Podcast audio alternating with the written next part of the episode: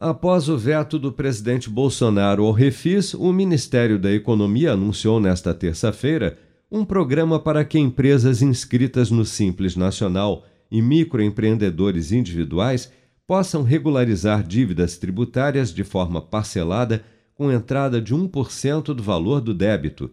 Para o deputado Marco Bertaioli, do PSD de São Paulo, relator do projeto do refis do Simples na Câmara, a portaria é apenas uma tentativa do governo de aliviar o problema e destacou que a nova medida não é tão abrangente quanto o refis. Vamos acompanhar.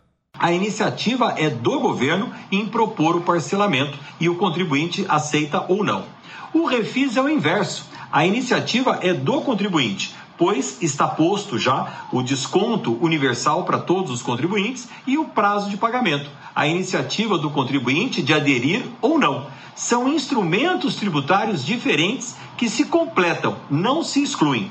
O deputado também alerta para o risco de empresas serem excluídas do Simples em função dos débitos tributários e ressalta inclusive a possibilidade de prorrogação do prazo de regularização. A proposta é que vá para o dia 31 de março, dando tempo suficiente para que em fevereiro o Congresso Nacional possa derrubar o veto ao refis, ele ser promulgado, as empresas possam aderir a este parcelamento especial, que é isso que se trata o refis, e na sequência manter o seu enquadramento no Simples de 2022.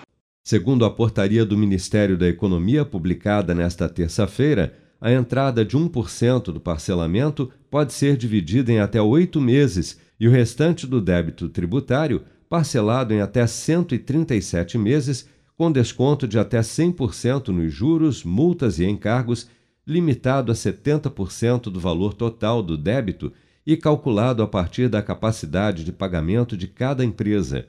A parcela mínima do parcelamento é de 100 reais para as empresas inscritas no Simples ou de 25 reais para microempreendedores individuais.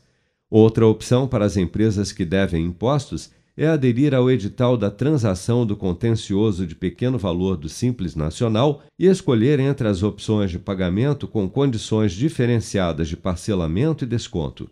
Para mais informações, os contribuintes podem acessar o site do Regularize na internet em regularize.pgfn.gov.br. Com produção de Bárbara Couto, de Brasília, Flávio Carpes.